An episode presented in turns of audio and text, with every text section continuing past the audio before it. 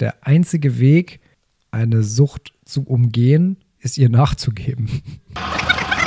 Hier von einem Glas Wein oder von einem Bier reden, Ja, wahrscheinlich ja. nicht. Oder Ja, ja. ob wir von fünf bis sechs Bier am Abend. Äh, ich weiß, was du meinst und ich habe auch runtergeguckt und habe gedacht, oh. ähm, aber du musst in dem Moment einfach drauf scheißen.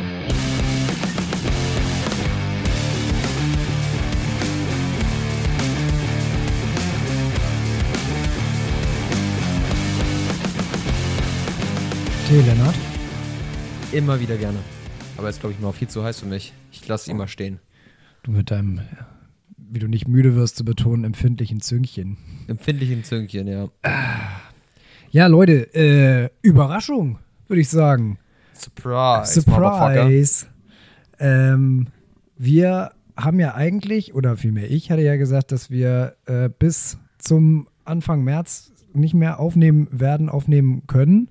Äh, mit der kleinen Klammer, dass wir versuchen. Und hier sitzen wir. Hier sitzen wir. Wir haben es versucht. Wir haben es versucht. Ähm, Ob es jetzt was wird, was wird? Was wird? was wird. Ähm, gucken wir, aber äh, ja, herzlich willkommen im mentalen Nirvana, so als kleines, äh, als kleines Zwischen, als kleine Zwischenstandsfolge sozusagen. Ich glaube, wir haben uns jetzt ähm, nicht so richtig was überlegt, so thementechnisch, ne? Nee, ähm, Haben wir auch nicht wir, viel. wir hatten ja eigentlich eine Themenliste, aber das war so spontan, dass ich mir das auch überhaupt nicht auf, auf nichts vorbereitet hatte. Also Nee. wir können ja mal über Brainstorm, was man so machen könnte.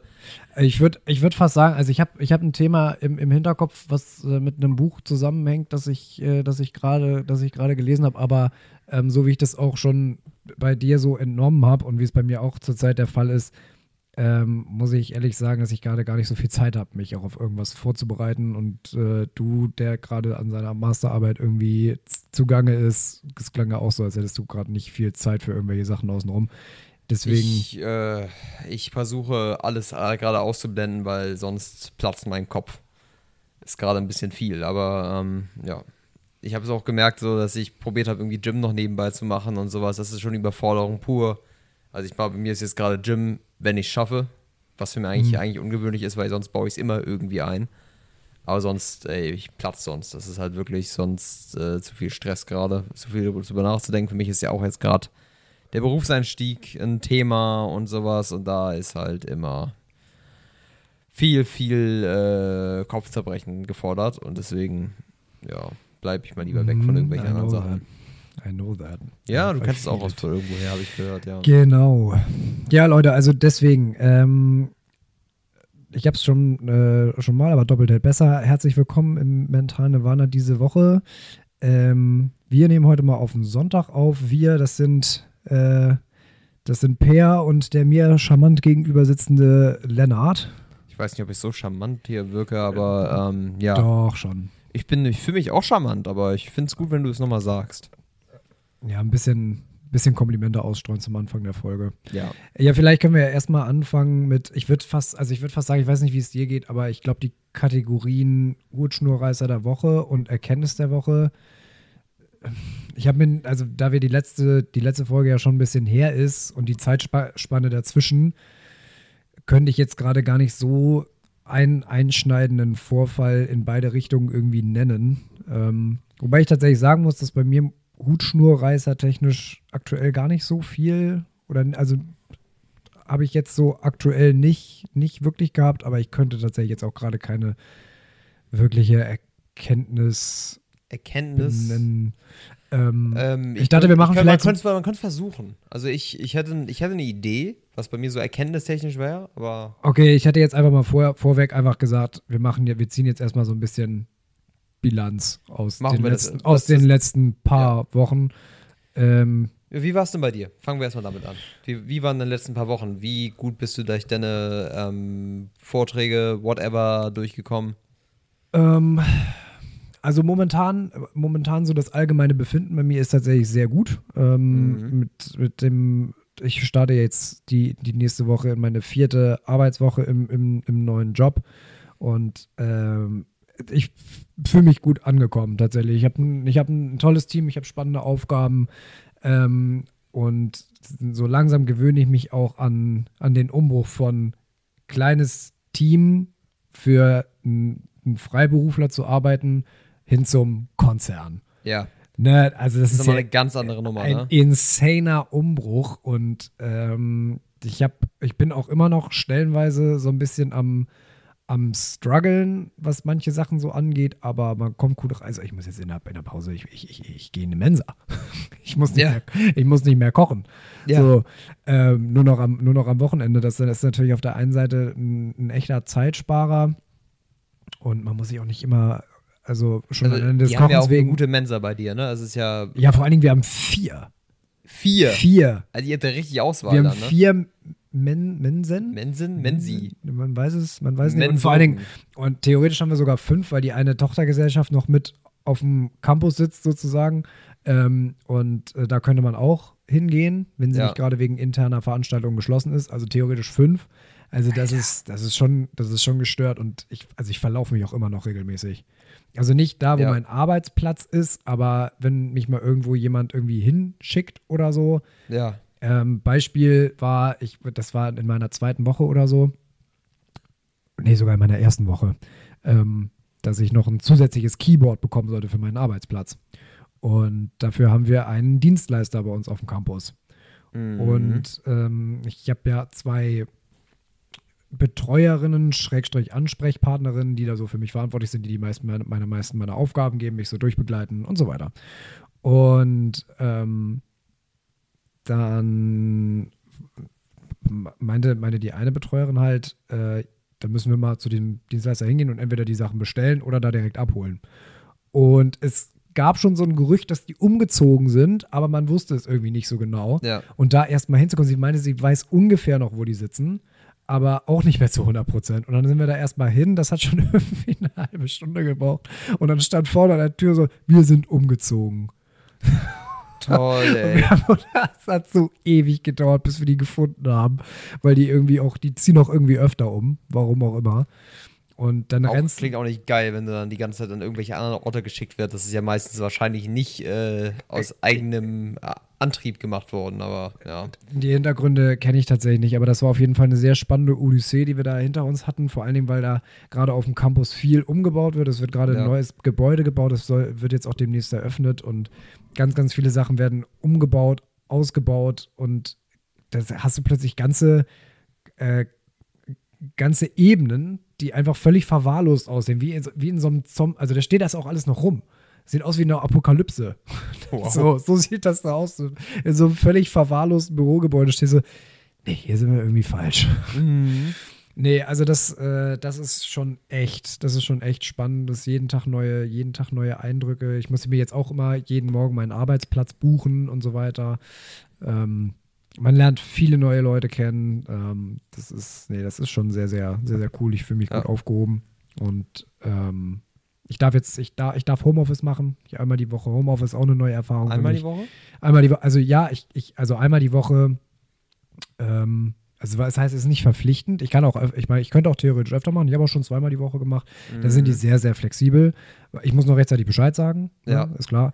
Und ähm, bei manchen Tagen ist es auch sinnvoll, einen guten, einen guten Grund dafür anzugeben, weil bei uns sind eigentlich immer so, montags, freitags ist es bei uns Totentanz.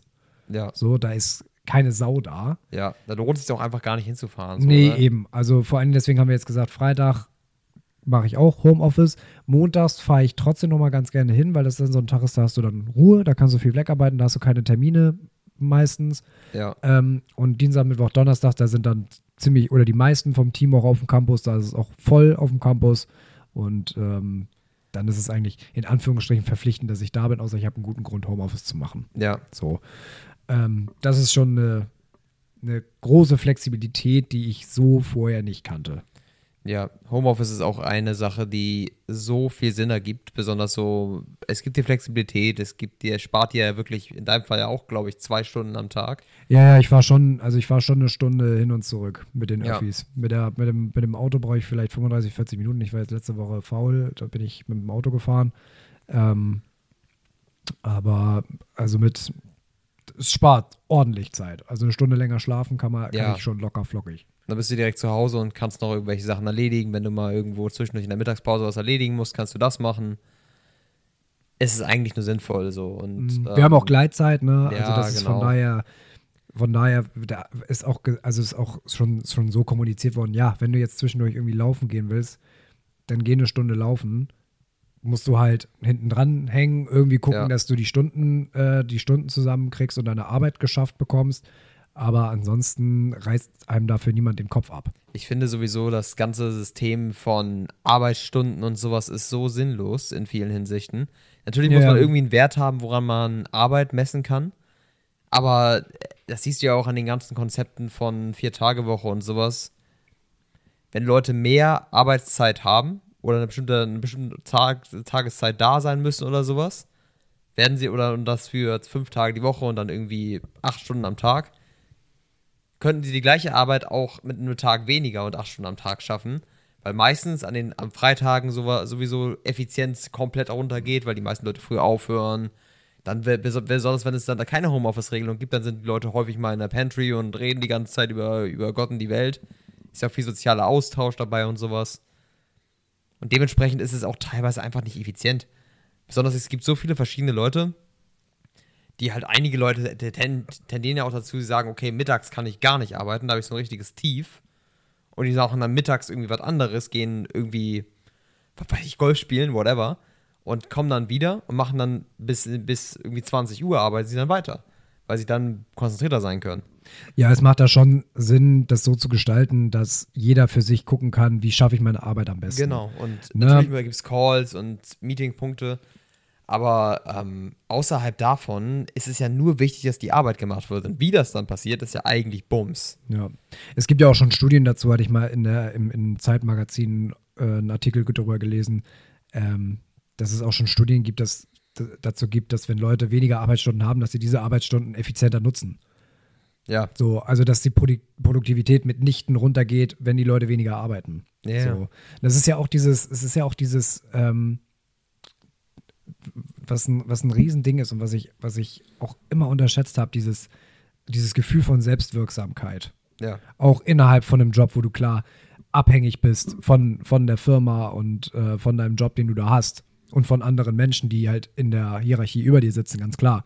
Aber trotzdem, aber das ändert ja nichts daran, dass man das trotzdem so gestalten kann, dass die Leute das Gefühl bekommen, ich kann mir trotzdem selber meine Arbeitszeit frei gestalten, so wie Ja. es für mich am besten passt. Und wenn ich Bock habe, um 5 Uhr morgens aufzustehen, um 6 Uhr mit dem Kaffee schon äh, am Laptop zu sitzen, weil ich dann einfach am besten arbeiten kann, dafür dann aber früher Schluss mache, ne? Und da, dann, warum kann man die Leute ja so machen lassen? Ja. Und man kann es ja immer kommunizieren, wenn es jetzt irgendwie Termine gibt oder so, ähm, die man dann einhalten muss als Team irgendwie, wenn du Teams, Teams Meeting hast oder irgendwie sonst irgendwie was, ähm, dass man das dann halt irgendwie entsprechend umbaut. Aber Ja. das, das ist ja durchaus möglich. Ja, besonders so diese ganzen. Ich finde zum Beispiel, ich bin irgendwie am produktivsten auch so morgens, wenn ich morgens direkt anfange, dann einfach direkt erstmal irgendwie Fokus irgendwie zwei Stunden durchziehe, das läuft bei mir richtig gut. Da schaffe ich dann meine meiste Arbeit und danach flaut es so ab. Und dann brauche ich, muss ich irgendwas essen, dann ist Mittag und so was. Und dann abends habe ich nochmal so eine Produktivitätssparte. So Mhm. nachmittags, abends. Ja, Kann ich also nochmal richtig loslegen so. Und das ist dann eigentlich sinnlos, sich dann irgendwie da durchzuquälen, dann irgendwie so halb, halb schlafend auf den Bildschirm zu starren. Es ist ja eigentlich sinnvoller, wenn du dann wirklich sagen kannst, okay, ich komme gerade nicht weiter, Pause, rausgehen, vielleicht mal ein bisschen frische Luft schnuppern, was man auch zu selten vielleicht macht. Irgendwas anderes machen, zurückkommen und mit voller Kraft dann wieder weitermachen. Ja, ganz genau. Und wenn, Ja. also, ähm, bei mir hat sich das ein bisschen gedreht. Ich glaube, ich bin jetzt inzwischen abends produktiver als morgens. Ja, kenne ich auch, ja. So, aber also dieses, dieses, dieses Abflachen über, über die Mittagszeit, das, das kenne ich auch ganz, ganz klar. Ich glaube, das kennt jeder. Es hat, Mhm. äh, ich glaube, das ist auch so der Grund, warum in Spanien Siesta ist. Ja, ja. Hat irgendwie auch wahrscheinlich damit was Ja, zu tun. Das ist irgendwie so ein Rhythmus-Ding. Ja, ja, absolut. Also erstmal wegen der Hitze, ne, klar, Ja. aber ähm, auch weil es halt vom Aber das ist, glaube ich, auch tatsächlich ähm, ein sehr, sehr äh, eingebrannter Rhythmus in den mediterranen Gebieten da auch unten so. Oder auf jeden Fall in den südlicheren Gebieten. Ähm, ist das tatsächlich auch biologisch irgendwie veranlagt, dass Menschen schlaftechnisch eigentlich so gepolt sind, nachts vielleicht so sechs Stunden, fünf bis sechs Stunden maximal zu schlafen und dann noch irgendwie über den Tag noch eine Stunde irgendwo einen, einen Nickerchen einzubauen. Ja, ich hatte das. Rüber. Ja, wo hatte ich das? Ich hatte das auch mal, ähm, auch mal gehört. Ähm, ich, war das von Richard David Precht? Ich glaube schon, ähm, dass mit diesem, äh, auch im, dass auch im Mittelalter so immer um die Mittagszeit immer die Arbeit niedergelegt wurde, um sich dann nochmal hinzulegen. Weil Ja. da konntest du das ja wirklich auch, ich sag mal, frei gestalten. Ne? Also du warst Ja. natürlich schon irgendwie ein bisschen, wenn du jetzt Bauer warst oder so, warst du ja schon ein bisschen auch auf Jahreszeiten angewiesen und äh, auf, das, auf das Klima, auf das Wetter angewiesen und so weiter. Aber ansonsten warst du ja relativ frei, wie du, wie du deinen Arbeitstag gestaltest. Ja, Ne, du, und- du hattest ja niemanden, der sagt, okay, wir haben hier eine Stundenuhr, du machst ja so und so lange. Das kam ja mit der Industrialisierung. Ja. Das war Ja, keine ja, Sache, genau. die in der ursprünglichen Form von Arbeit drin war. Ja, ja, genau. Es wurde ja auch viel gesagt, dass zum Beispiel Thomas Edison, der Erfinder der, der, der Glühbirne, dass der sozusagen die, dass, dass, dass man seine eigene Bude erhellen konnte, um auch nachts noch irgendwie arbeiten zu können und produktiv zu sein. Da wird, wird der teilweise für verteufelt. Ja, Ähm, das, das sozusagen der, der, der, weiß ich jetzt nicht, Killer der des gesunden Menschenverstands, irgendwie sowas. Ähm, es ist ja auch ein bisschen so, muss man sagen. Ne? Also eigentlich sollte man ja, sollte man ja mit dem Licht schlafen und schlafen oder wach sein oder sowas. Und nicht irgendwie an irgendwelchen Dingen arbeiten in der späten Nacht noch oder sowas, weil eigentlich ist das für deinen Körper ja eigentlich nicht ausgelegt. Wenn wir mal ganz ehrlich sind. Nee, wenn, nee, weil, also die, die Glühbirne gaukelt dem Körper ja dann auch sozusagen vor, es ist noch Tag. Ja, genau. So, und äh, damit hatte sich halt dieses, dieser natürliche Rhythmus verabschiedet und diese, diese Ausrede von wegen, ich kann dann nicht mehr arbeiten, weil dann ist dunkel, dann sehe ich nichts mehr. So, damit ist diese Ausrede ja praktisch aus dem Fenster. Ja. So, mach doch das Licht an. Ja. Ähm, ja, ansonsten, äh, um das nochmal ganz kurz abzuschließen, ich bin nach wie vor alkohol- und äh, zigarettenfrei. Proud of you. Sehr gut. Ähm, und ich mache interessante, interessante Entdeckungen in was meinen Energiehaushalt angeht. Also ähm, das, da- also ich, ich kann gar nicht so benennen, ob das wirklich den, den, diesen Ursprung hat, aber ich fühle mich unfassbar energetisch in letzter Zeit. Okay. So. Und ähm, also erstens mal kann ich, kann ich durchaus raten, wenn du mit dem Rauchen aufhören willst, hör auch gleichzeitig mit dem Trinken auf. Weil wir Die waren ja beiden- zusammen. Die beiden befeuern sich, ne? Ja, ja, genau. Ja. Also, es, also, es, also vor allen Dingen, also es befeuert sich und gerade einmal dieses Gesellschaftliche, wenn du jetzt auf einer Party bist oder so und es wird Alkohol Mhm. getrunken ne, und dann gehen welche, welche raus zum Rauchen, dann bist du natürlich auch, ja, dann gehe ich halt mit. Ähm, zum Gla aber auf der anderen Seite senkt es natürlich auch deine Hemmschwelle Ja. ne, dass du dann, wenn du schon einen im, in der Krone hast, ne, und äh, wir hatten das ja zum Beispiel, wir waren ja jetzt zusammen auf einer Party, Ja. dass da einer auf mich zukam und meinte, also ein ein Freund von früher, und meinte, Per, dich bringe ich heute Abend noch zum Rauchen. Ja. So, So, eigentlich, So. eigentlich so eine assige Aussage. ja, wo ich, wo ich auch ne? gedacht Also, habe, warum ist das jetzt dein Goal des Abends? Ja. so, Ist auch ein richtig trauriges Goal eigentlich, Also so ganz jemanden cool. zum Rauchen zu animieren. So, so ja, ich sorg dafür, dass du rückfällig wirst, Bro. ja, ich werde dich jetzt Geiles brechen. Ziel. So, und aber das Ding ist, wenn ich jetzt gedacht hätte, okay, ich hätte an dem Abend Alkohol getrunken, dann ist natürlich so, das ist lustig, okay, alles klar, komme ich jetzt einmal raus. Dann ist die Hemmschwelle halt weg. Ja. Ne? So, Ja, und in, ja, dem, in dem Zuge kann man dann halt sagen, äh, ja, einfach mal nein. Einfach mal Nein So. sagen. Ähm, nee, fühlt sich, äh, also ich, ich fühle mich deutlich energetisch. Ich habe sogar das Gefühl, dass es mir durch das, das Alkoholfreie deutlich besser geht, als, als dass ich durch das auf die Zigaretten zu verzichten. Wie viel Alkohol hast du denn getrunken, so im Schnitt? ja, ich war jetzt kein Alkoholiker, aber ähm, also, also, ein, also was ich tatsächlich sagen muss, und das war bei mir früher auch ähm, so in jugendlichen Zeiten oder sowas, ich konnte immer ganz schlecht einschätzen, wenn ich jetzt auf Partys war oder so, wann ist genug. So, Okay, weil ja. aus irgendeinem Grund, gerade wenn du irgendwie auf einer Party bist, wo, also bei mir passierte das häufig aus Versehen, dass ich zu viel getrunken habe, einfach aus dem Grund, weil äh, wenn du irgendwo bist und du, du hältst dich irgendwie an diesem Getränk fest. Und gerade beim Socializing und so, wenn du die Leute irgendwie nicht kennst und du bist irgendwie so ein bisschen nervös und so weiter, dann, und du hast was in der Hand, dann war es auch völlig egal, ob da jetzt Alkohol drin war oder nicht. Ja. Also auch jetzt ähm, auf, der- auf der anderen Party hatte ich ja auch den ganzen Abend, musste ich die ganze Zeit irgendwie ein Getränk in der Hand haben. Mhm. Keine Ahnung, was da irgendwie bei mir psychisch schiefgelaufen ist. Das, Aber ist, das ist nicht bei dir So. Das, ist- das ist irgendwie, man fühlt sich ohne Getränk einfach nackt. ja, man fühlt, es fühlt sich irgendwie weird an, auf einer Party zu sein und kein Getränk in der Hand zu haben. Und wenn du halt ein Getränk mit Alkohol in der Hand hast und du trinkst die ganze Zeit und du merkst es gar nicht so richtig, weil du jemanden Schluck da und ruckzuck bist du voll. Ja, geht super schnell. Ist übel. So, und ähm, also ich, also ich würde, also ich auf gar keinen Fall ein Alkoholiker gewesen, aber ähm, ja doch schon mal irgendwie regelmäßig, irgendwie so über, am Wochenende mal und wenn das dann nur hier mal ein Glas Wein war oder so, aber trotzdem halt so, dass du regelmäßig deine, deinen Körper und deine Leber damit beschäftigst. Ja. Ne? Also ich weiß es nicht. Ich merke ja auch immer so, wenn ich länger keinen Alkohol getrunken habe und wir dann zum Beispiel hier abends einen Whisky reinziehen. Ich merke den am nächsten Tag. Das ist nur einer. ja, Whisky ist ja jetzt auch nochmal eine besondere Art von, von fiesem Getränk.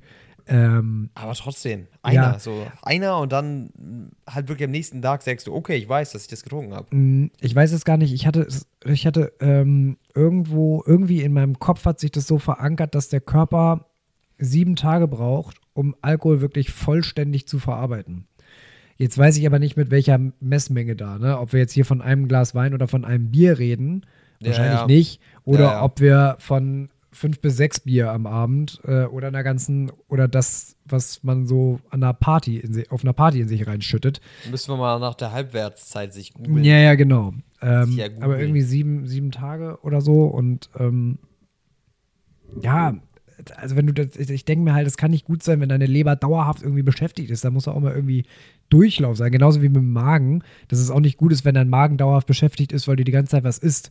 Deswegen Ja. ist ja auch zum Beispiel so, ähm, wie, wie nennt man das, so dieses Fasten im, im Abstand, Intermediate Fast, äh, Intermediate, Ja, ja, ähm, ja, wie ist es? In, äh, Intermittent? Fasting, ja, Intermittent Fasting. ja, ja, genau. So, das, ähm, Intervallfasten, so. Intervallfasten, Dankeschön. Ähm, dass das ja auch gut für den Magen ist, weil da man eine Zeit lang, wenn da wirklich gar nichts drin ist, äh, dass er nicht die ganze Zeit arbeiten muss. Ja, ja, genau. Und das, das ist ja nicht nur das. Ich meine auch, in Why, Why We Sleep war ja auch ein großes Thema der Einfluss von Alkohol auf deinen Schlaf und wie stark Alkohol deine, ähm, deine Schlafqualität beeinflusst. Ja, also wenn du, also wenn du zum Beispiel große Mengen getrunken hast und von du, dann schläfst du ja nicht richtig, du bist ja praktisch im Koma. Ja, genau. So, deswegen träumst du ja auch nicht, wenn du besoffen bist. Du kommst ja auch nicht in diese REM-Phase rein. ja, genau. So. Irgendwie, du, du hast viel weniger REM-Schlaf und das beeinflusst auf jeden Fall stark dein, deine Schlafqualität und Mhm. dann auch am Ende das, damit dann wiederum dein Wohlbefinden, deine Energie wahrscheinlich. Ja, ja, genau. Und es reicht ja schon zwei Tage in der Woche, die von dem Alkohol beeinflusst werden, wo du dann vorher irgendwie zwei Gläser Wein getrunken hast oder sowas, wodurch du dann schlechter schläfst. Und dann deine Schlafqualität dann wiederum die ganze Woche halt so ein bisschen runterzieht. Mhm. Also kann ja schon damit zusammenhängen, dann, dass dein Energielevel dann deutlich höher ist, weil du jetzt äh, Trinken aufgehört Ja. hast. Also ich muss auch sagen, also die letzten Wochen, die letzten zwei Wochen, würde ich sagen, war mein Schlaf auch echt top. Davor war er nicht besonders gut, was ich allerdings tatsächlich auch auf Thema Nervosität wegen des neuen Jobs und so habe ich das jetzt Ja, ja. geschoben. Ich merke auch Schlaf, ich, ich kam, ich, meine Schlaf in den letzten Wochen ist eine Katastrophe. Also ich schlafe teilweise gar nicht ein. Also ich, stressbedingt. die stressbedingt, total stressbedingt. Ich Ja, so also im Kopf. Stress ist echt, ein- also es ist so Das, das, Schlimme, und- das Schlimme ist gar nicht, die Arbeit an sich ist nicht der Stress. Bei mir ist jetzt gerade diese Unsicherheit in der Jobfindungsphase. Dass Ja, du halt ja. nicht weißt, wo lande ich jetzt, wo stehe ich jetzt. Und du bist die ganze Zeit unsicher. Ich hatte es tatsächlich letztens ungelogen. Ich, ich hatte auch nicht wirklich irgendwas gemacht. Ich bin halt früh ins Bett gegangen. Ich glaube, ich war um. Ich glaube, ich war um elf im Bett. Es ging halt so. Also elf ist ich elf und ich stehe dann um sieben auf. Also acht Stunden so eingeplant in der Hinsicht. Auch ein bisschen zu wenig, aber whatever. Ich bin eingeschlafen um 5.30 Uhr morgens. Für eine Stunde und dann war. Also ich lag halt wirklich im Bett. Ich habe alles ausgemacht, habe einfach nur gewartet, dass ich schlafe. 5.30 Uhr morgens. Bis dahin lag ich wach. Oh, Es war ja. nichts. Es war, Ja, die, es war eine Katastrophe. Ich Mhm. konnte einfach nicht pennen. Ja, ja, ich, ich kenne das aber, also ich, ich kenne das auch aus eigener Erfahrung, so gerade wenn du so das Gefühl hast, in der Schwebe zu sein und irgendwas, irgendwas Zentrales in deinem Leben gerade nicht verfestigt ist, wo du weißt, wo es hingeht, dass du da irgendwie so in der Schwebe bist. Ja, genau. So, das ist was, was das Stresslevel unglaublich unter das Dach treibt. Das war bei mir während der Jobsuche genau, während der Jobsuche genau das gleiche. Es ist halt, das Problem ist halt, du kannst dich halt null entspannen, du kannst null planen. Alles hängt irgendwie so ein bisschen davon ab. und du hast gefühlt, also so gefühlt keinen Einfluss darauf. Ja. Da du bist quasi davon abhängig, dass irgendjemand dir sagt, yo, passt und dann gefällt der Job auch und sowas. Und das ist teilweise geht das dann ganz ganz schnell auf einmal. Eigentlich, wenn dann im Nachhinein denkst du, dann hätte ich mich ja gar nicht so stressen müssen. Jetzt habe ich ja was gefunden. Ja. Im Endeffekt ja. ging das dann auf einmal so flott und dann, ja, hat gepasst so. Aber in dieser Schwebe zu sein, ist das Schlimmste. Weil Mhm. ich, ich, ich mag die Arbeit, an meiner- die Arbeit, die ich gerade mache. Das würde mich in der Hinsicht auch gar nicht negativ stressen. Ich werde zwar unter Strom, aber ich finde das ja teilweise ganz geil, wenn du halt wirklich mal richtig dich hinter was klemmst. Aber diese komplette Unsicherheit, die beeinflusst alle Bereiche deines Lebens. Das ist unglaublich. Ja, ja, also man, also es, ich weiß nicht, wie sich das bei dir bemerkbar macht. Bei mir hat sich das damals ähm, extrem auf meine Disziplin ausgewirkt. Ja, genau so, ja. So, also dass, dass das dann, vor allem, weil du hast ja auch die ganze Zeit im Hinterkopf, ich könnte ja noch mehr machen, ich könnte ja jetzt noch Bewerbungen schreiben und so weiter. Dieses Bewerbungsschreiben, das stresst so dermaßen. Ja, Ähm, besonders Bewerbungsschreiben ist auch so, wenn du dann, bei mir fehlt zum Beispiel momentan noch mein Arbeitszeugnis, das habe ich beantragt, aber das dauert halt ein bisschen, bis sowas fertig wird. Mhm. Und ohne Arbeitszeugnis sich dann bewerben und dann denkst du, ah, lohnt sich die Bewerbung jetzt und ist meine Bewerbung jetzt gut genug und was ist damit? Und dann schickst du die raus. Besonders Anschreiben schreiben ist ja der größte Scheiß, ne? Ja, so ist. Anschreiben, besonders liest sich wahrscheinlich keiner wirklich durch. Die überfliegen das kurz, gucken sich den Lebenslauf an, sagen ja, nein, tschüss, solche Sachen, ne? Juckt eigentlich keinen, aber du musst es trotzdem machen. Du musst dich trotzdem irgendwie wie so ein Opfer dahinstellen und irgendwie schreiben, ich bewerbe mich in großem Interesse auf die schwere Stelle, bla bla bla. Und musst dir irgendwas aus den Fingern saugen. Wie toll das doch ist, was die, was, was die da machen. Ja, Weiß ich ist- nicht. Ist einfach nicht geil. Nee, es ist, es, ich meine, au- auch da war ja immer die große Unsicherheit so, ähm, weil jede Firma legt ja auch auf was anderes Wert und jedes, jede Firma hat irgendwie ihren eigenen Prozess ja, ins, ja inzwischen. Also, dass es da nichts Ja. mehr standardisiert ist insofern. Du musst ja auch, also was mich zum Beispiel extrem genervt hat, war, dass du dir überall ein eigenes Konto anlegen musst. Wenn du deine Boah, Bewerbung Alter, diese das Online-Konten, ist eine Katastrophe. Also das, das ist geht mir so auf den und Sack. also dass dir auch ständig vorgehalten wird, dass dieses, dass dieses digitale, dass das das leichter macht. Nein, macht es nicht. Du müllst, du müllst dein, dein Passwortding und du müllst dich so zu mit irgendwelchen Konten, die du dir angelegt hast. Ja. So, dann wollen die einen wollen anschreiben, äh, einige, also bei einigen, wo ich mich beworben habe, die wollten erstmal nur ein Anschreiben haben. Und Nur ein Anschreiben, nur ein, An, nur ein Anschreiben und alle anderen dann auf diesem, auf, basierend auf diesem Anschreiben, fragen sie dann bei dir weitere Unterlagen an. So. Dann gab es wieder Firmen, bei denen musstest du komplettes Assessment Center mit IQ-Test und allem durchprügeln. So. Dann wieder. What the fuck? Dann IQ-Test. Ja, ja. Also ich hatte Assessment Center, da ging es halt wirklich so um mathematische Problematiken, die du innerhalb von unter Zeitdruck dann lösen musstest und dann, wo, wo geguckt wird, wie gehst du damit um. So, wo ich auch da gesessen habe, gedacht habe, Alter, wen sucht ihr? Einstein? Ja, ich verstehe das auch immer nicht so. Ich denke mir teilweise, Leute, es geht bei Leuten meistens eher darum, wie gut sie den Job finden, was für eine Arbeitsatmosphäre da ist und du kannst, natürlich muss man irgendwie ausfiltern, aber ganz ehrlich, wenn jemand ein Studium geschafft hat, beispielsweise, kannst du schon mal sagen, dass er einigermaßen mit Druck umgehen kann, dass er sich in Sachen einarbeiten kann, das sind ja kleine Meilensteine. Und dann geht es eher darum, dass du wirklich mit den Leuten sprichst und guckst, wie reagieren sie auf bestimmte Situ- Situationen, nicht irgendeinen IQ-Test online abschließen musst. Ja, ja, so. also vor allen, Dingen, vor allen Dingen wird uns ja die ganze Zeit auch erzählt, dass wir es gerade besonders einfach haben, weil wir ja Fachkräftemangel haben. ja, das sagen mir doch auch alle. Das ist So- so eine Kacke. So, und das, und dann, also das ist das, was du so hörst. Und aber wie die, wie die, wie die Firmen dann darauf reagieren, ähm, indem du bekommst ja auch teilweise nicht mal überhaupt keine Rückmeldung. Ja, genau, die, die antworten teilweise einfach gar nicht. Ich habe neulich, ich habe neulich, ich sitze im Büro, plötzlich vibriert mein Handy, dann kriege ich eine Absage für eine Bewerbung, die ich vor einem Dreivierteljahr geschrieben habe. Ja, genau, so, eine Scheiße. Alter, was? Ne? Es war bei meiner letzten Bewerbung, die ich, wo, die, wo ich da abgelehnt wurde, auch so. Der, das war irgendwie, da habe ich wirklich dann, das war so, die, ich habe die Bewerbung abgegeben, auch so ein Online-Ding. Dann drei Wochen später kam da irgendwann eine Mail, ja, uns fehlt ihr Anschreiben und noch irgendwie Zeugnisse und sowas. Das Anschreiben hatte ich schon da eingefügt. Und das haben die einfach Ja. anscheinend, weiß ich nicht, warum die das dann nochmal haben wollen. Keine Ahnung. Habe ich denen zugeschickt.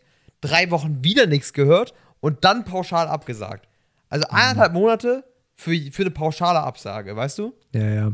Also was du da teilweise, ja, äh, das, also das war bei mir auch genau das gleiche. Vor allen Dingen die Absage, die ich bekommen habe, wenn ich, wenn es jetzt ein Konzern gewesen wäre oder so, hätte ich gesagt, okay, ihr habt lange Wege, ihr habt eine, un, eine Riesenzahl an Bewerbungen, die reingeht. Wenn da mal was später kommt, verstehe ich. Aber das war so ein Mittelstandsladen, wo ich mir gedacht Wow. habe, aber was habt ihr die ganze Zeit gemacht? Dreiviertel Jahr lang? Das fragt man sich dann, ne? Also wer arbeitet dann da so und wie kann man das nicht Also, sehen? So, ja, also es ist, ja. Ähm, also so viel, so viel dazu. Äh, auch, ein bisschen, auch ein bisschen abgegl abgeglitten. Ähm, aber also was ich auch vor allen Dingen ähm, daraus jetzt, jetzt, jetzt mitgenommen habe, sage ich mal, auf sowohl Alkohol zu verzichten als auch Zigaretten zu verzichten. Nicht nur davon, dass es mir gut ist, sondern ich merke auch, dass es sich allgemein gut auf meine Selbstdisziplin auswirkt. So, also ich bin momentan äh, auch, ich mache momentan auch regelmäßig Sport, was, was äh, auch nochmal ganz gut ist. Also diese drei Prioritäten, die ich mir gesetzt habe, ähm, Arbeit, Uni und Sport, die halte ich momentan, momentan ganz, ganz gut aus und vor allen Dingen, ähm, das ist auch das Schöne, wenn einem der, der, der Job so gefällt. Dass ich hätte jetzt zum Beispiel gedacht, ich habe ja vorher Teilzeit gearbeitet und arbeite jetzt Vollzeit. Und ich hätte gedacht, dass mich dieser Unterschied erstmal echt killen würde, weil äh, in meinem vorherigen Job war mir mein freier Freitag unglaublich wichtig. So. Und diesen Umschwung habe ich jetzt und mich daran zu gewöhnen, habe ich tatsächlich schneller und besser geschafft, als ich gedacht hätte. Ja, besonders, ich glaube, das hilft aber auch, dass du Homeoffice einmal machen kannst. Das kommt noch das dazu. spart dir so viel. Erstmal, es fühlt sich ja fast an wie ein frühes Wochenende. Du arbeitest zwar, Mhm. aber du kannst halt für dich so ein bisschen deinen Haushalt nebenbei regeln, wenn du in der, Mittag, in der Mittagspause machst am Mittag, hol, machst dir was zu essen, räumst nebenbei ein bisschen auf oder sowas und ähm, hast halt Ja. so ein bisschen Nebenzeit zu organ- zu organisieren. Ich meine, du wachst auch auf, sieben oder so, fängst meistens wahrscheinlich um neun an oder sowas, acht, neun. Ja. Und dann hast du nochmal zwei Stunden Zeit, um vorher mal irgendwie die Wohnung aufzuräumen, hier nochmal so durchzugehen, hier quasi schon Sachen zu erledigen, die du, die du sonst an einem freien Tag machen müsstest. Ja. Oder auch wenn da irgendwie mal jemand kommen muss, irgendwie ein Handwerker oder sowas, kannst du ja hier arbeiten und sagen, ja, kommen Sie rein, ich bin da. Und arbeitest einfach nebenbei, so, ne? Solche Sachen kannst du halt auch machen. Ja, ja, das ist, ja, das hat schon, das hat schon so seine, seine, seine Vorteile. Ja. Ähm, ähm, also was ich, ich, ich würde jetzt tatsächlich auch, also was dieses Thema Selbstdisziplin und sowas angeht, ne, ich würde jetzt noch nicht sagen, dass ich, ich würde mich jetzt nicht als Guru oder sowas da, dahingehend bezeichnen, weil ähm, ich bin jetzt bei noch nicht mal ganz anderthalb Monaten rauchfrei. Ne, da kann immer noch einiges schief gehen. Ähm, aber so würde ich jetzt erstmal sagen, wenn man, wenn man sowas, wenn man sich mal auf diesen Pfad begeben will und sich eine zentrale Sache, selbst wenn man jetzt nicht raucht oder so, sich vielleicht eine zentrale Sache, Sache zu suchen, wo man sagt, okay, das geht mir schon ganz, ganz lange auf den Sack an mir. Dass es irgendwie eine Verhaltensweise ist, wo ich, wo ich weiß, dass ich mir damit selber schade und dass man sich darauf erstmal wirklich voll konzentriert und zu sagen, okay, äh, ich versuche jetzt alles Mögliche, um das erstmal für, für, für einen Monat oder sowas erstmal aufzugeben und sein zu lassen.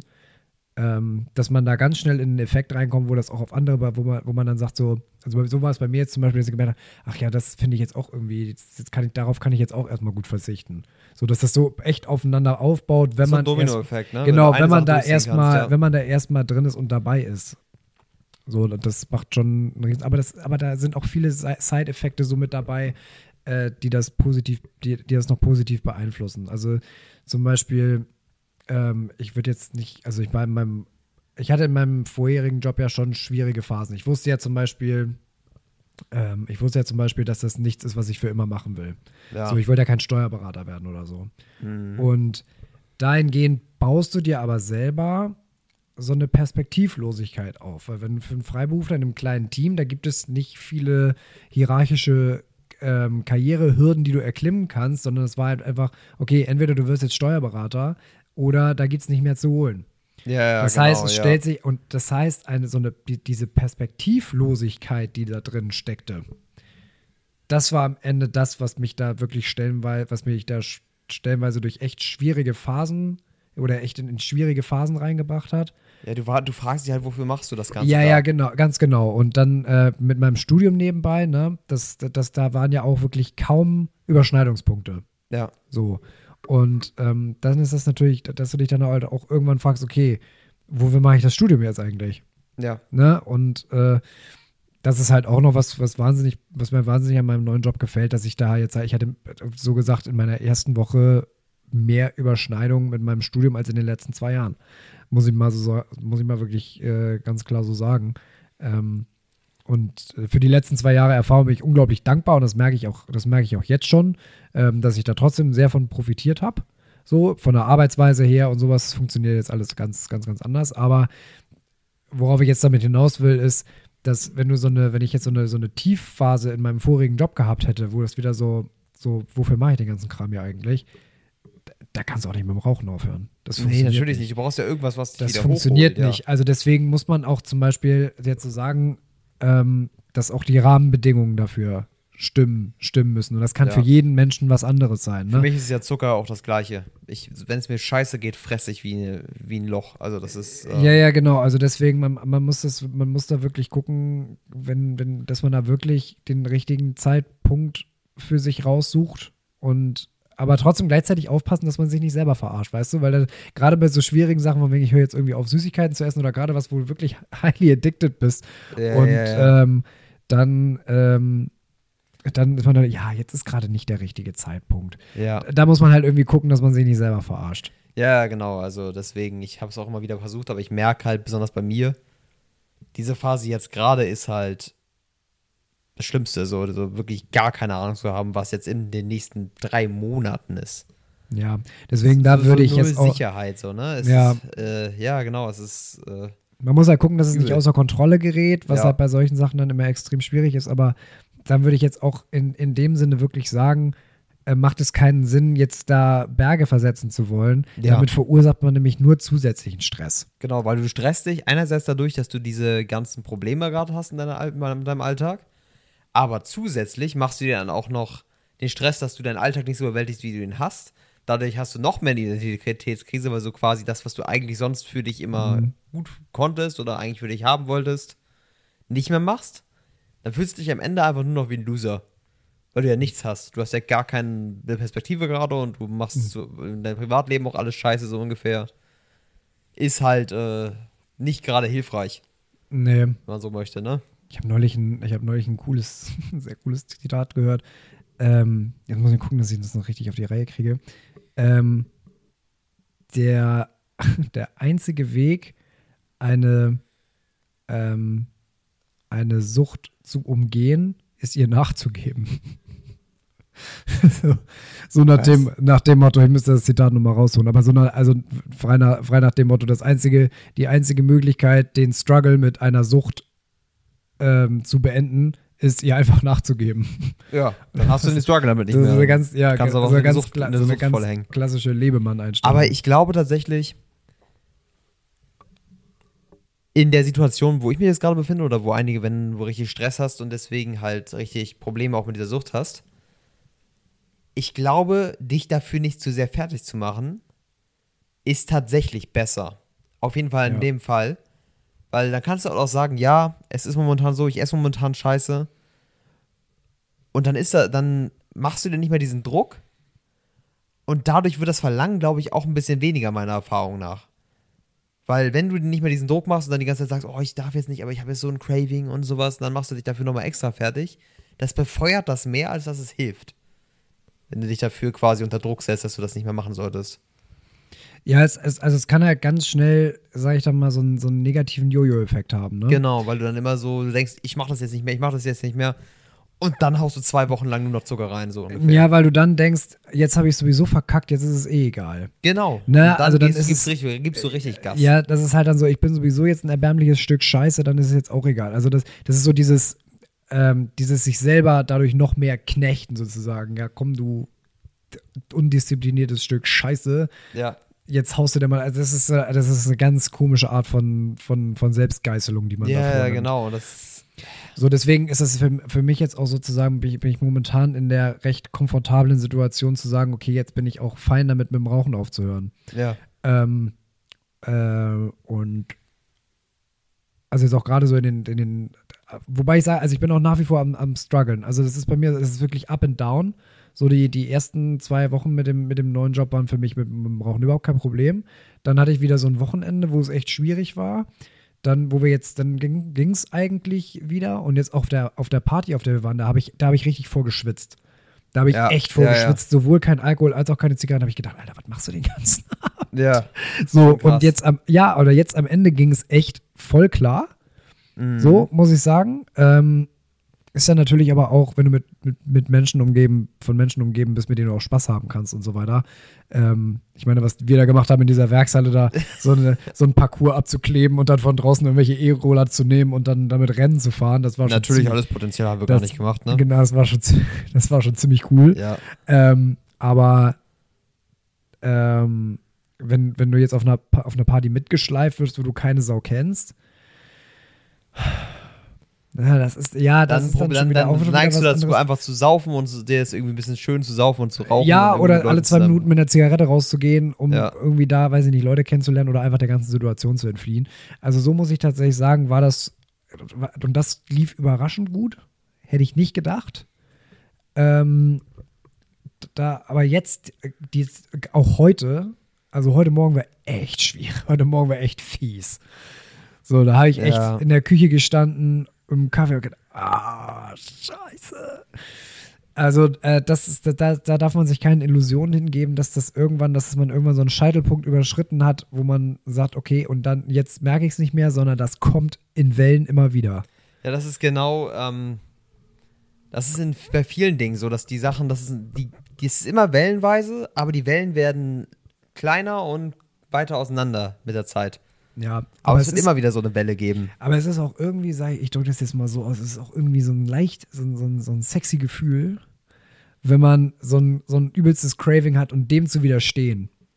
Ich habe einfach so ein bisschen das Gefühl, das ist wie so eine, wie so eine freudsche Phase, die man dann durchlebt. Ja. So als Erwachsener. Ich weiß, es gibt ja diese, ich weiß nicht, ist das die, die anale Phase oder so, wo Freud irgendwie geschrieben okay, weiter, weiter, weiter. Alles gut. die, die- ja, die, diese Phasen, äh, die, die so kleine Kinder so durch, durchlaufen, die so die orale Phase, wo sie ständig irgendwas im Mund haben oder so.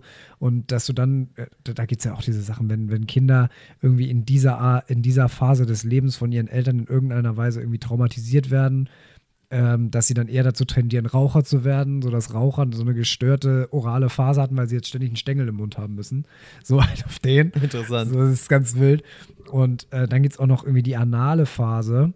Ähm, das ist jetzt alles, alles noch Wissen, das irgendwie bei mir im Hinterkopf rumhängt aus Vorlesungen, die ich vor Jahren schon hatte. Also bitte ne, lieber nochmal nachgoogeln, aber das ist jetzt so das, was ich noch im Hinterkopf habe. Die, die anale Phase ist, wo Kinder ähm, anfangen zu merken, dass sie ihren, äh, ihren eigenen Schließmuskel kontrollieren können. So dieses, also diese Okay. Töpfchenphase, durch das, so dieses, diese, diese Zwischenphase von der Windel zum Töpfchen, Mhm. dass Kinder dadurch das irgendwie merken, dass sie den eigenen Prozess des sich Entleerens, dass sie den aktiv kontrollieren können. Ah, okay. So, und ich habe so das Gefühl, wenn du dieses, äh, wenn du jetzt irgendwie mit, mit, mit so einer Sucht aufhörst, dass es dir dann, dass du dann auch in so eine spät-freudsche Phase zurückfällst, wo es irgendwie ein, ein cooles Gefühl ist, ähm, diesen, diesen Druck sozusagen von wegen, ich muss jetzt eine rauchen oder ich muss dieses Stück Kuchen jetzt essen oder so, aktiv dagegen anzugehen. Ja, ich, ich Und da hatte auch- auch, ich weiß, was du meinst. Ja. Und da gibt es auch von, von Huberman, hatte ich jetzt neulich ähm, einen Ausschnitt gesehen, wo er über, eine, über einen Bereich im Gehirn gesprochen hat, einen ganz, ganz kleinen Bereich, im, im, im, ich glaube im zentralen Gehirn sitzt er irgendwo, ja, ja, genau. ähm, der, der auch dafür zuständig ist, ähm, aktiv gegen solches Verhalten, dass du eigentlich, dem du eigentlich ähm, nachgeben willst, dem entgegenzuwirken. Und je häufiger du das tust, wie so ein Muskel zu trainieren, bei jedem Versuch, wenn dein Körper dir sagt, mach das und du entscheidest dich dagegen, ähm, dass der wächst. Ja, ich weiß nicht mehr, wie der Teil hieß. Das war aus dem Gespräch mit David Goggins. Ja, ja, genau. Ich habe das, äh, ich habe den ganzen Podcast gesehen gehabt und das ist tatsächlich wirklich irgendwie so ein Gehirnareal, was halt wirklich wächst, wenn du Dinge tust, die du nicht tun möchtest oder Dingen widerstehst, die du, die du tun möchtest. Ja, die aber dann insofern nicht gut für dich sind. praktisch. Genau. Das Ähm. ist wirklich nur, wenn du wirklich was widerstehst, was du gerne tun möchtest und wirklich widerstehst. Und nicht, wenn du halt sagst, ja, ich würde das sowieso nicht machen, dann passiert da nichts.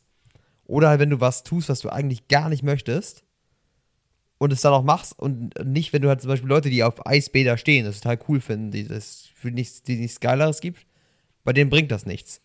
Aber jemand, der das auch partout nicht möchte, der Scheiße findet und sich dann dazu durchringt, bei dem wächst dann dieser Bereich. Das ist krass. Genau, und das habe ich nämlich einem Kumpel erzählt, weil, und jetzt halt dich fest, Ich, ich greife die Couch. es ist, ich habe ich hab Eisbad gemacht. Oha. Und du zwar, ich war gemacht? vor äh, zwei, war das ist vor zwei Wochen, ähm, ich habe ja gesagt, ich wollte Wellness machen. Mhm. Ich habe es in meiner Freizeit da jetzt nicht geschafft, aber ähm, ich weiß nicht, das, das Salü in, in, in Lüneburg ist dir bekannt. Ja, ja. Das haben die ja renoviert über die letzten Jahre. Und jetzt ist es wieder offen und über die letzten paar Jahre haben wir das, glaube ich, gemacht. Und da bin ich mit dem Kumpel zusammen hingefahren, weil wir gesagt haben, wir machen, wir machen Wellness. Und ähm, da sind wir erstmal, sind wir da so ein bisschen schwimmen gegangen, haben uns mal gegu- angeguckt, was haben die neu gemacht, was nicht. Ich finde es cool ist das geworden. nicht da, wo man so nackt rumläuft? Oder Komplett Ah. nackedei, Ei, ei, ei. textilfrei. weiß man nicht so. Aber naja. Äh, Man gewöhnt sich dran. Also ich habe im ersten Moment auch gedacht, so, ui. Ähm, ja, ja. Aber man gewöhnt sich dann, ich habe mich auch ja schon so durch mein Fitnessstudio ein bisschen dran gewöhnt, weil wir ja auch Saunen haben. Mhm. Aber ich habe tatsächlich noch nie mit, äh, mit, mit Frauen zusammen in der Sauna gesessen. Ja. Ähm, hat sich irgendwie so bei uns, ich habe das Gefühl, manchmal wird das bei uns das, die Saunawelt nicht so richtig genutzt wird im Fitnessstudio, weil ich jetzt die letzten Male, wo ich da war, war ich irgendwie immer alleine da oder mit einem anderen Dude irgendwie da, keine Ahnung. Ja, ich finde aber ich muss auch sagen, Sauna ist für mich so ein Ding, ich mag das auch nicht mit Fremden da rumzusitzen. Und zu spitzen. Ja, ich, Ja, ja, ich, ich weiß es nicht. Ich, ich würde es auch nicht machen, ich mag es auch nicht. Deswegen wäre es für mich auch auf Borders, ich würde es nicht machen wollen. Ich habe das vorher, ich war auch ein bisschen nervös, Ja, muss ich sagen, ja, weil ich habe, so habe ich Wellness noch nie gemacht. Bei mir im Mhm. Fitnessstudio ist so ein bisschen ein Safe Space, so. Ja, Vor allen Dingen auch, weil ich auch weiß, dass es nicht so viel genutzt wird, deswegen habe ich da kein Problem, da ab und zu mal reinzugehen. ja. Ähm, aber da jetzt mit, äh, und es war auch echt voll. Also wir waren auf dem Sonntag da und es war echt voll. Wir waren um 14, 15 Uhr da, ne? also auch noch zur High Time. Ja, ja. Ähm, uns wurde auch schon direkt äh, beim Eingang gesagt, es ist sehr voll heute. Mhm. Wo wir schon gedacht haben, na herzlichen Glückwunsch. Ähm, also man musste sich zwangsläufig die, die, die Saunen teilen. Also die haben da mehrere, so eine echt, aber eigentlich eine echt coole Saunawelt, muss man mal so sagen. Aber halt auch Eisbad draußen. Ja. Und da haben wir uns mal reingesetzt und ei, Alter, war das geil. Ja. also da, das musst du wirklich wollen. Aber Ja. ähm, und, und äh, Besonders danach weiter nackt rumzulaufen, ist wahrscheinlich auch ein bisschen, ähm, bisschen äh, humbelnd, sagen wir mal so. Ja, Wenn man sieht, wie kalt es ist. ja, also man muss in dem Moment halt wirklich, in, äh, wirklich sagen, scheiß drauf, man kann eh nichts machen. Ja. So, ich weiß, was du, ich weiß, was du meinst und ich habe auch runtergeguckt und habe gedacht, oh, ähm, aber du musst in dem Moment einfach drauf scheißen. So. Ja. Und ähm, also es war, es war schon cool. Also wir sind da rein und dann erster Saunagang, da waren wir direkt in so einer 90-Grad-Sauna, dann für 15 Minuten. Und das, das ist zum Beispiel was, was ich jetzt merke durch das Rauchen aufhören. Ich musste früher, früher immer echt schnell aus der Sauna wieder raus, weil ich Atemprobleme gekriegt habe in der Sauna. So Ja. nach sechs, sieben Minuten war Maximum und dann ist kein Thema mehr. Ja. Ist echt krass. Also ich kann, also jetzt nicht, ohne dass ich wirklich sagen würde, ich habe mich großartig an Saunen gewöhnt oder so, weil ich bin nie richtig groß Saunen gegangen vorher. Aber also das habe ich jetzt echt dadurch das erste Mal gemerkt, dass ich 15 Minuten in der Sauna sitzen konnte, ohne Atemprobleme zu kriegen. Ja. Ja, ähm, ich finde Sauna im Grunde eigentlich auch eine ganz coole Sache. Ich mache es zu selten, weil ich halt keinen Zugriff darauf habe. Mein Gym hat keine Sauna. Aber wie gesagt, so Salü und sowas. Mein Problem ist damit eigentlich gar nicht, bei Fremden ist mir das eigentlich fast relativ bums, dass die mich nackt sehen oder sowas oder dass man die nackt sieht oder whatever. Aber ich glaube, es ist weird, wenn du zufällig jemanden triffst, den du so ein bisschen kennst, weißt du? Nur so ein bisschen. Ja, genau, den du nicht gut genug kennst, aber so ein bisschen kennst, aber so kennst, dass es awkward ist, sich dann vielleicht auch nicht zu begrüßen, weißt du? Das ist eine Mhm. ganz komische Nummer, glaube ich. Das ist, glaube ich, das ist meiner Schwester nicht passiert, dass jemanden, den sie kennt, da getroffen hat, der sie weirderweise dann auch nicht angesprochen hat, sondern ihr danach geschrieben hat, ey, du warst doch im Salü gerade. Okay, das ist tatsächlich ein Das bisschen ist weird. weird, weird aber, aber egal. Ähm, trotzdem so, dass du jemanden triffst, den du nicht genug kennst, um wirklich mit der Person comfortable nackt rumzurennen, weißt du? Ja, also ich glaube, dass es auch nochmal ein extra Faktor ist, wenn das jemand vom anderen Geschlecht ist. Ja, das auf jeden Fall. So, klar. also wenn ich, wenn ich jetzt, ich weiß nicht, keine Ahnung, wenn ich mir jetzt über, aber wenn ich ja irgendwie einen Dude treffen würde oder so, dann wäre mir, wäre mir das, glaube ich, erstmal recht Wayne, aber ich glaube, mit einem mit einem Mädel da, dass ich man irgendwie so oberflächlich kennt, plötzlich nackt in der gleichen Sauna zu sitzen. Ich glaube, das ist schon mal eine andere, andere Ja, Form ja. von weird. Ja, genau, das wäre für, wär für mich, glaube ich, ein bisschen zu weird. Und die Situation wäre, glaube ich, schon richtig hart. So, da würde ich mir denken, so, oh Gott. Ja, da müssen wir, so nach dem Motto, da müssen wir jetzt einfach zu zweit durch und danach sehen wir uns nie wieder. Ja, danach sprechen wir bitte auch nie wieder über diese Begegnung. Darüber habe ich mir tatsächlich in dem Moment gar keinen, gar keinen Kopf gemacht. Ähm, Ja, ich ähm, weiß es nicht. Es ist, wenn es besonders, wenn es ein so beliebter Spot ist und viele reden ja auch darüber, weiß ich nicht, ob ich das machen würde. Weiß ich nicht. Also, es ging mir auch eher gar nicht darum, dass diese Person mich dann nackt sieht, sondern eher, dass man dieses, das so zwischen sich hat, wie geht man mit dieser Person dann um? Weißt du? Stell dir mal vor, das ist jemand aus dem Büro. Ja. Und dann begegnest du dich so und dann sagst du, ha, sagst du dann Hallo? Be redest du dann kurz so? Hi, schöne Brüste. Also wirklich, das ist doch eine ganz, ganz weirde Situation. Ja, ja. Und das würde ich halt gar nicht machen wollen. Also wenn überhaupt, wenn ich mal irgendwann Sauna, Eisbad, Gänger wäre, dann würde ich mir das zu Hause machen. Dann würde ich mir eine Sauna zu Hause bauen. Da gibt es ja auch irgendwie so kleinere Dinger, die man sich bauen kann. Wenn dann so, aber nicht, nicht äh, öffentlich. Hm. Ich glaube, das wäre auf Dauer für mich keine Lösung. Weiß ich nicht. Mir war es jetzt an dem Tag irgendwie, also darüber habe ich gerade nicht groß nachgedacht, so nach dem Motto, was passiert, wenn man jetzt hier jemanden. Ja, treffen, ist ne? dann anscheinend Es waren aber passiert. auch, also das muss ich tatsächlich auch sagen, es waren wirklich wenig in unserem Alter da. Es ist auch eher, Also auch im also ich habe auch Saunabereich. das Gefühl, es gibt so ein bestimmtes Alter, ab dem es aber nicht mehr juckt. Ja. Ab dem Alter ist es egal, ob du da nackt rumläufst oder nicht. Außerdem habe ich gemerkt, dass, ähm, dass, dass, also da sind ja wirklich Leute, die für die Saunen wirklich ein Hobby ist. Ja. und die auch, und dann sitzen die in der Sauna und unterhalten sich unter unterschiedliche Spots und irgendwie finde ich, dass Saunen ein ganz merkwürdiges Hobby ist. Ja, es gibt ja wirklich Enthusiasten, die dann wirklich sagen, okay, wo kriege ich die meiste Hitze ab? Wie lange hältst du es durch? Trainieren das ja so ja, richtig. also die auch unterschiedliche, also wie, wie wir jetzt unterschiedliche Golfplätze bespielen, so gehen die an und fahren die an unterschiedliche Orte, um dort zu saunen. Ja, ja. Und, äh, also irgendwie finde ich diese, diese Konnotation halt so, so, so weird zu sagen, ja, mein Hobby ist es, überall in Deutschland mit anderen Menschen nackt in einem Holzschuppen zu sitzen und zu schwitzen. Ja, ich weiß, was du meinst. Ich, äh, ist irgendwie ein weirdes Hobby an sich. Jedem, jedem das sein, ne? Es, Saunen soll ja unglaublich gesund sein. Allgemein Temperatur, Mhm. hohe Extremtemperaturen ähm, zu trainieren, ist ja im Grunde eine gute Nummer für deinen Körper. Besonders der Kontrast. Das ist ein gutes Training für dein, für dein Ja, wenn man es richtig macht. Ähm, ich habe jetzt, ich habe vor zwei Tagen habe ich einen Fehler gemacht. Ein Ähm, Fehler? Ja, ja, ja, kann ich nie empfehlen. Und zwar, was ich aktuell mache, ist, ähm, äh, wenn ich, wenn ich, wenn ich im, im Gym war und trainiert habe, danach duschen gehe, dann mache ich auf die letzten Minute nochmal eiskalt. Ja. Ne? Das soll ja angeblich für die Muskeln richtig gut sein, weil die nochmal krass durchblutet werden und so weiter und so fort.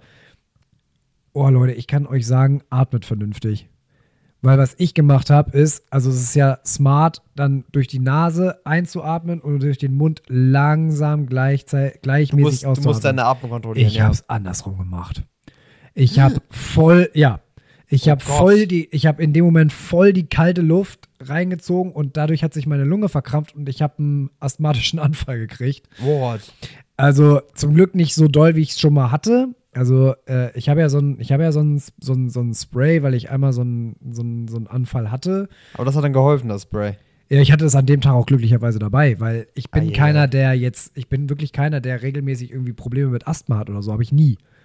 So, deswegen fand ich auch das Ganze ein bisschen affig, dass sie mir jetzt so ein, so ein Spray angedreht hatten und so Machen weiter. die bei jedem, der nur leichte Anzeichen von einer Verkleidung Ja, also ich war, also ich hatte ja einmal den Fall, dass ich, ähm, dass ich bei mir hier einen Anfall hatte und dann den Krankenwagen gerufen habe, weil ich keine Luft gekriegt habe.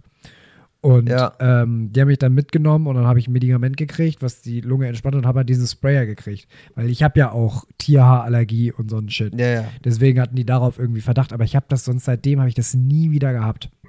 So, deswegen nehme ich das auch mit diesem Spray nicht so ernst. Aber ich hatte, ich hatte es irgendwie in meiner Sporttasche dabei, zufällig, und da war ich echt froh, dass ich das dabei hatte, Ja. ähm, weil meine Lunge durch diese plötzlich eintretende Kälte völlig überfordert war.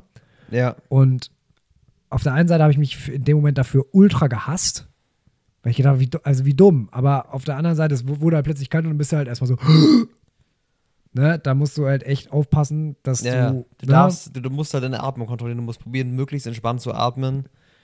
Ist schon krass.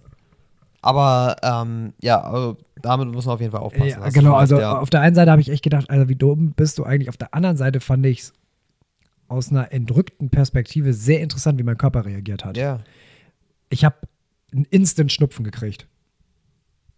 echt? Das war krass, richtig ja. wild. Das war richtig wild. Ähm, ich bin, ich habe, ich habe, ähm, also ich habe gemerkt, ich, ich habe leichte Atemprobleme. Ich habe angefangen zu husten, wie blöd. Äh, dann habe ich zweimal mein Spray benutzt, dann ging es wieder einigermaßen, aber ich habe es halt schon, da, davon hatte ich den restlichen Tag was. Ja, Und dann saß ich im Auto und in dem Moment fing meine Nase an zu laufen. Wie blöd. krass. Ich habe zwei Packungen Taschentücher auf dem Weg nach Hause leer gerotzt. Alter. So, also, weil ich mir auch gedacht habe, okay, dadurch versucht der Körper ja irgendwie deine Atemwege auch zu schützen, indem er wärmenden Schleim produziert, sozusagen. Ja, es ist ja auch ähm, tatsächlich, ich fand es immer wieder so spannend. Ich habe immer gedacht, ja, Nasenatmung, Mundatmung ist eigentlich der gleiche Abwasch, ne? Aber es ist ein gigantischer Unterschied für deine Gesundheit, ob du durch viele durch die Nase atmest oder durch den Mund atmest. Ja. Ich muss das schmerzlich an meinem eigenen Körper erleben, weil ich war immer jemand, der viel durch den Mund geatmet hat.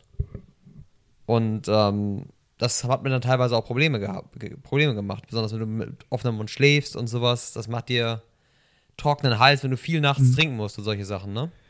Ja. Das ähm, kann dir richtig viele Probleme machen und es ist halt wirklich nachgewiesen, dass du echt 90% der Zeit durch den, die Nase atmen solltest, weil die Nase halt auch so viele Effekte hat, die halt die Luft quasi filtern, in Anführungszeichen. Mhm. Ja, ich habe ich habe ähm, habe ich auch schon gehört, dass viele Menschen, ohne es zu wissen, falsch atmen. Und dazu, es gibt sogar ein Buch, das habe ich jetzt hier auf meiner, auf meiner Liste. Ich habe ja so eine ganz tolle Liste mit Büchern, die ich unbedingt mal lesen möchte.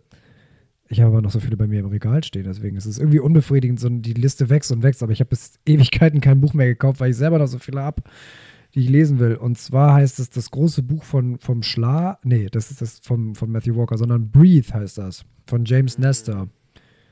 So, mit dem Untertitel Neues Wissen über die vergessene Kunst des Atmens. So, also das, das, also das hatte, ich hatte mal irgendwann ein Interview mit dem gesehen, wo das Buch halt vorgestellt, vorgestellt wurde. Und da hat er auch gesagt, dass es eigentlich so diese bewusste Art und Weise zu atmen, dass das verloren gegangen ist. Und ich meine auch heute in so einer, das denkt man immer ja gar nicht, aber wir sind ja eine unfassbar gestresste Gesellschaft. Und wenn du gestresst bist, dann wirkt sich das ja auch auf deine Atmung aus. Mhm. So, also dieses schnelle, hektische, ähm, das begünstigt das ja auch, ne? Also wenn du unter Stress stehst und, und schnell atmest, das, dann wirst du, bist du durch deine eine Atmung noch gestresster.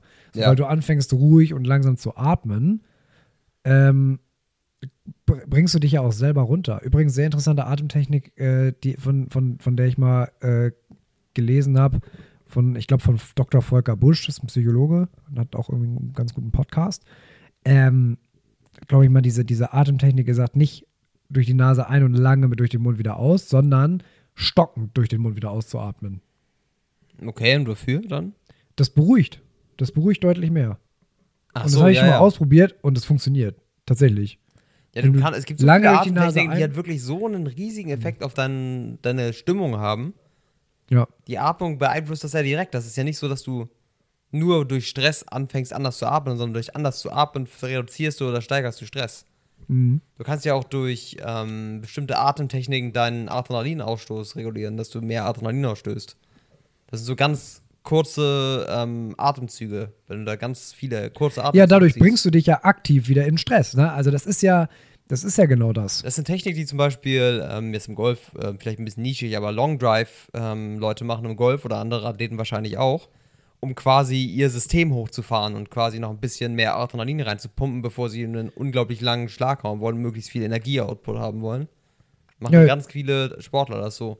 Ja, Das macht ist halt ja, so eine Technik. es macht ja körperlich Sinn, ne? Wenn du, Ja. du hast Stress und du, du atmest schnell. Du willst dich runterbringen, dann atmest du langsamer. Wenn du deinen Körper aktivieren willst, atmest du schneller. Das bedingt sich ja, macht Sinn.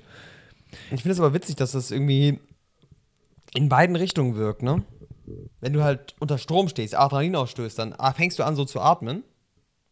Aber auch andersrum, du, wenn du so anfängst zu atmen, stößt du Adrenalin aus. Dass Ja. in beiden Richtungen funktioniert, finde ich Das- irgendwie spannend. Ja, das sind halt beide Reize, die halt irgendwie einander bedingen dann irgendwie. Dass der Ja, Körper genau. sagt, jetzt haben wir das eine, dann muss das andere, dann müssen wir das andere aktivieren. Das ist irgendwie, ja, es ist ulkig. Ich muss mal eben die Frage stellen, die ich immer gerne stelle. Wie lange haben wir? Schon? Wir haben äh, 59 Minuten. Ich glaube, das ist ein guter Up-Rapper hier so langsam. Kann Ja. langsam Auf jeden eine Fall. solide Stunde durchballern. Eine solide Stunde haben wir jetzt äh, durchgeschnackt, ohne großes Thema und doch irgendwie mit Thema. Ich würde am, am, am Schluss noch einmal ganz kurz, ähm, einmal ganz kurz für ein Buch Werbung machen wollen. Ich weiß nicht, hast du, Okay. du hast wahrscheinlich auch in letzter Zeit nicht viel Zeit gehabt zu lesen. Ne? Ich habe gar nichts anderes gemacht, also ja. Ja, ähm, ich habe äh, dadurch, dass ich ja jetzt häufig so lange zur Arbeit und wieder zurückfahre ähm, und eine ziemlich lange Zeit im, im Bus sitze, habe ich mir das jetzt, äh, habe ich das ganz gut dafür nutzen können, mal ein bisschen zu lesen. Und zwar, das hatte ich bei der, in unserer letzten Folge schon angeteasert, dieses Buch äh, Goldkinder ne, Mhm. über die Welt des Vermögens.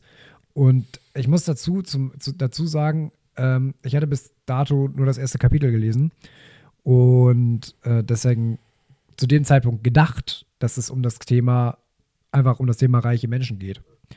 Tut es aber gar nicht, sondern dieses Buch, ein fantastisches Buch, das ich äh, sehr empfehlen kann, ähm, geht um den Begriff des Vermögens im Allgemeinen, Den Begriff des Vermögens im Allgemeinen. Okay, was heißt weil, das genau? naja, wenn du an das Wort Vermögen denkst, denkst du ja erstmal an Geld. Ne? Ja, und an sachliche Reichtümer auch natürlich. Genau. Aber Vermögen hat ja auch einen anderen, hat ja auch noch einen anderen Begriff. Und zwar, was vermagst du zu tun? Es geht weniger um dieses, sondern um den Begriff im Allgemeinen und zwar im, im Sinne von Potenzial. Das Vermögen einer Gesellschaft, das Vermögen eines einzelnen Menschen. Und Ja. da zieht er erstens auch eine ziemlich klare Grenze zwischen vermögenden Menschen und reichen Menschen. Jemand, also es ist ja auch ein Riesenunterschied, da wird ja auch häufiger drüber gesprochen, du kannst so reich sein, wie du möchtest. Wenn du keine Freizeit hast und keine Freiheit hast, das zu gestalten, deine Zeit zu gestalten, bist du nicht vermögend wahrscheinlich. Das ist vielleicht auch so ein Punkt, ne? Ja, also das sagt er am Ende tatsächlich auch, dass das äh, eine der ultimativen Vermögensleistungen äh, sozusagen ist, dir deine Zeit einteilen zu können. Aber es geht auch darum, dass Menschen, die einen Riesenhaufen Kohle angesammelt haben und dieses Geld aber nicht nutzen, gut nutzen, im Sinne von der Gesellschaft was zurückzugeben, dann sind das reiche Menschen, aber in seinem Sinne keine vermögenden Menschen. Ah, und er okay, hat ja. mal das Gleichnis gezogen, dass, ähm, oder er zieht in diesem, in, diesem Gleich, äh, in diesem Buch ein Gleichnis, das mir im Gedächtnis äh, geblieben ist, und zwar, ob ein, ähm, ob es jetzt um einen armen Jungen geht oder um ein, also um armes Kind zum Beispiel, das aufgrund der instabilen Verhältnisse, in denen er aufwächst, in so einem Drittland zum Beispiel oder so, ähm, in einem absoluten Entwicklungsland und keine Möglichkeit hat, sein Potenzial, sein Vermögen auszuschöpfen, weil das seine Lebenssituation nicht hergibt, dass er keine Bildung in Anspruch nehmen kann und so weiter, dann ist das oder ob es um einen, um den, weiß ich nicht, um das Kind einer reichen Familie geht, der nur das, Familien, das Familiengeld verballert und nichts damit Produktives anzufangen weiß, dass er da keinen Unterschied zwischen der Verschwendung des Vermögens sieht. Weil es beides verschwendete Potenziale sind. Mit Ja. dem kleinen Unterschied, dass der, das Kind aus armen Verhältnissen äh, dagegen oft ab, aktiv nichts tun kann.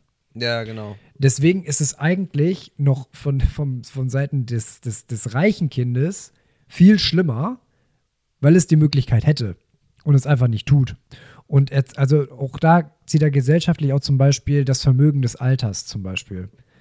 Dass wir gerade in Deutschland die Situation haben, dass wir, und ich meine, das Buch ist von 2007. Und es hat Oh, meiner okay. Meinung nach immer noch ein, ein riesen, äh, eine Riesenbedeutung für heute. Ich liebe Das- so zeitlose Bücher, wo du halt quasi das auf jede Zeit anwenden kannst und dann immer geschockt bist, wie alt das ist. Ja. Fand ich auch bei ähm, Wie man Freunde gewinnt. Wie alt dieses Buch ist. Das ist 1940 oder sowas? Irgendwie oder noch älter? Weiß ich gar nicht. Es ist uralt, das Buch. Weiß, oh, das weiß ich tatsächlich nicht, weil ich, das Buch habe ich nie gelesen. Ähm, Also Dale Carnegie, Wie man Freunde gewinnt, auch ur, uralter Schinken und heute immer noch relevant. Und du findest Mhm. immer noch, immer noch viel darin wieder. Ja, wobei ich tatsächlich sagen muss, dass es, ähm, ich weiß nicht, inwiefern das jetzt bei Wie man Freunde gewinnt ist, aber das äh, klingt ja immer wie so ein Buch, was, was so ein individuelles Ding Äh, ist. das geht näher, da geht es auch viel um geschäftliche Beziehungen und wie Menschen allgemein ticken. Mhm. Da geht es auch, also es geht allgemein um menschliche Natur in der Hinsicht. Ja, also ja, das ist, das ist ja gar nicht großartig veränderlich. Ähm, so, äh, bei ihm, er ist halt Soziologe. Ne? Ja. Und gerade solche Sozia soziologischen Phänomene, gesellschaftlichen Phänomene, dass das so sowas zeitlos bleibt, das ist halt, finde ich, eine ganz große, auf der einen Seite eine ganz große Kunst und auf der anderen Seite ein gigantisches Armutszeugnis, wenn du mal überlegst, dass diese Probleme bis heute nicht gelöst sind, sondern teilweise sogar noch verschlimmert sind. Ja, das Ding ist, soziologische Probleme sind auch teilweise einfach menschlicher Natur beschuldet, ne? Also Ja, ja, natürlich. Also da gerade kannst du halt nicht viel gegen machen, weil Menschen sind immer noch Menschen. Und in den letzten 20, 30, 40, 100, 200 Jahren ist nichts passiert bei den Menschen. Ja, also es kommt natürlich immer darauf an, worüber wir sprechen. Ne? Also wenn es jetzt darum geht, gegen die menschliche Natur irgendwie, irgendwie anzukämpfen, ähm, ist das natürlich ein, te- stellenweise ein Kampf gegen Windmühlen. Aber wir reden jetzt von Sachen, äh, von Dingen, wenn wir zum Beispiel über Demografie sprechen, über dieses Vermögen des Alterns, was man mit, dass, dass alte Menschen in Rente geschickt werden und dann versauern die da so vor sich hin. Ne? Auch gerade Thema Einsamkeit und sowas, dass das alles, dass in diesen älteren Menschen so viel Potenzial und so viel Vermögen steckt, was wir ungenutzt lassen. Ne? Ja, besonders das sind ja so große Köpfe manchmal, die dann einfach komplett in irgendeinem Altenheim versauern und dann überhaupt nichts mehr für die Gesellschaft tun könnten. Genau. Und werden einfach auf Abst auf die Abst auf aufs Abstellgleis gepackt und keiner interagiert mehr mit denen. ja, Ja. so, genau. Und also das ist, und da sagt er halt auch zum Beispiel, man muss diese Leute ja nicht weiter zum Arbeiten zwingen, indem man das, das Rentenalter einfach nach oben verlegt, sondern dass man sagt, ähm, ab da ist es dann, dann keine, keine Arbeit mehr, sondern dann halt was Lebenserfüllendes. Das, die, die Leute beispielsweise, hatten wir auch schon mal in der Uni die Diskussion, so dass du diese älteren Leute praktisch als ich in Anführungsstrichen irgendwie Berater da, da, da behältst, irgendwie, weil die sich auskennen mit dem, mit, mit Geschäftsprozessen und wie das und wie das läuft, dass da neue Leute mitgeschult werden, alles, also im, im Grunde genommen, dass dieses Potenzial, was wir im Alter haben und gerade bei einer, bei einer Alterspyramide, die langsam immer mehr aussieht wie ein Baum, ähm, dass das eine Riesenverschwendung ist. Und das ist sowas zum Beispiel, sowas ließe sich politisch ja lösen. So, das ja, hat finde, in de- so, ja, dass man irgendwie auch eine Vergütung für die dann macht, so dass die dann halt ihre Rente quasi aufstocken können. Mit äh, dann einer beratenden Tätigkeit in einem Unternehmen, wo sie nicht viel arbeiten müssen. Wo sie halt ähm, gefördert halt da das Ganze dann ähm, an, zur Rate gezogen werden bei großen Entscheidungen oder sowas. Ja, also das wäre jetzt nochmal ein Thema, ein Thema für sich. Ich hätte auch tatsächlich Lust, ähm, so dieses Buch nochmal mit dir, mit dir durchzuquatschen, vielleicht nochmal in einer separaten Folge irgendwann. Ja, ja Ähm, gerne. Und äh, dass wir da vielleicht mal so irgendwie so ein bisschen drüber sprechen, weil das, weil, weil da geht es auch noch um, um, um viel, viel mehr. Auch ums Bildungssystem ging es bei dem dabei zum Beispiel. Haben ne? wir auch schon drüber gesprochen. So hatten ja. wir auch schon drüber gesprochen. Ähm, also ganz allgemein halt dieses Thema Vermögen im Sinne von, wie viel Potenzial hat ein Mensch, wie viel Potenzial steckt in einer Gesellschaft. So. Ja, ja. Und, ähm, und deswegen sind für ihn hochvermögende Leute, ähm, zum Beispiel auch Bill Gates zum Beispiel, die mit, die mit dem Geld, was er verdient, unglaublich viel anstößt und, und komplett ruhelos ist und immer, immer weiter investiert mit diesem, mit diesem Geld in die Gesellschaft und für gute Ja. Sachen. Und Ja. ähm, also seht, ich kann, ich kann das Buch nur, nur ans, ans Herz legen. Ich war am Anfang ein bisschen skeptisch, als ich das Buch angefangen habe, aber äh, ich habe das jetzt vergleichsweise auch schnell durchgelesen. Es hat mir echt gut, echt gut gefallen. Er hat echt ein paar super Ideen und ähm, die, er, die er damit einbringt, die einem echt zum Nachdenken bringen und äh, sich damit auseinanderzusetzen, kann einfach nicht falsch sein. Und ich finde, also ich, also wenn du, wenn du Bock drauf hast, würde ich das Buch nochmal irgendwie in einer anderen Folge nochmal mit dir besprechen wollen. Wird auf jeden Fall in die Themenliste aufgenommen. Wir haben ja noch einige Themen vor uns. Also ja, ich hatte auch noch. Sagen, wir werden auf jeden Fall nochmal über KI sprechen. Ja, da habe ich auch große Lust zu. Da haben wir irgendwie ganz coolerweise jetzt von dir eine Perspektive, so eher, eher aus der ähm, Unternehmenssicht, wie Tools genutzt werden können auf Unternehmensebenen. Ja. Und von mir ist dann ja eher so die ganze ähm, technische aus der Entwicklung, Entwicklung, aus, aus der, Entwicklung, Entwicklung aus der Entwicklungsperspektive mhm. raus, wo wir da gerade stehen. Auch ganz ehrlich, AI als Buzzword, ähm, wie mir das teilweise auf den Sack geht, aber da reden wir auch nochmal drüber.